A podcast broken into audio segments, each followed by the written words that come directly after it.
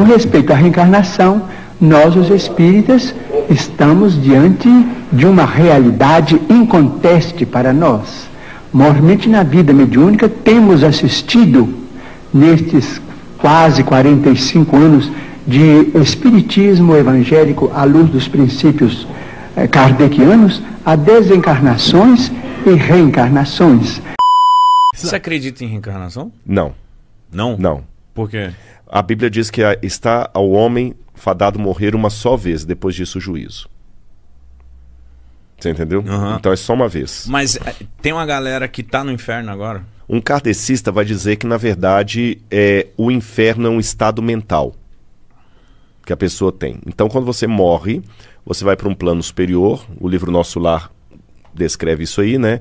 E lá você vai ser preparado, preparado para ou subir para um plano superior ou reencarnar. E você pode reencarnar de várias maneiras. A reencarnação seria, tipo assim, a outra chance. Outra chance. Melhor. Exatamente. E quantas chances você vai pe- perceber? Porque uma das linhas kardecistas e espíritas é que no final das contas todo mundo vai ser salvo. Todo mundo vai ser salvo. Porque você pode ter sido um Hitler no passado. Aí Deus te faz voltar como, como irmã Dulce. Tá. Você entendeu? E assim por diante. Aí você vai. Então vamos supor, se no passado você. É, eu é- gosto dessa, cara. É, muita gente. Eu tenho problemas com ela, eu vou falar qual é daqui a pouco. Se eu fosse o Enem, Quais eu ia são? votar nessa.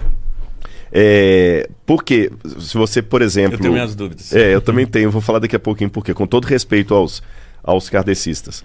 É, se você, por exemplo, no passado, você feriu o olho de um, de um, de um escravo, você era um senhor de escravos que você era muito mal e vazou o olho de um escravo. Você pode nascer cego Tá. para pagar aquilo ali. Parece muito justo, mas o. Aliás, vou aceitar mais um aqui. Aí é sua mesmo. Ah, obrigado. Seria mais justo. Mas só que para que Jesus morreu na cruz do Calvário se eu mesmo posso pagar pelos meus erros? Já começa por aí. Entendi. Seria algo que não. É, tá, entendi. É, então, na visão adventista a gente entende assim: que quando a pessoa morre, ela na verdade assume um estado de inconsciência até o dia do juízo final.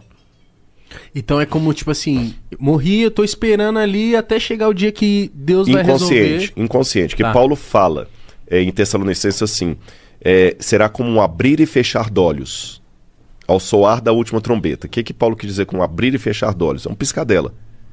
Morreu, pum, juízo final. Juiz final. Ah, mas eu passei 100 anos morto. Piscar de olhos. Eu passei 50 anos morto. Piscar de olhos. Eu passei 300 anos. Piscar de olhos. Passei um milênio, morto. Piscou, piscar de olhos. Aí quando Cristo voltar, é que vai ter aqueles que vão ser jogados no lago de fogo e enxofre. Vai ser Nossa assim, um Senhora. arrebatamento assim mesmo, É. feio. Feio, feio.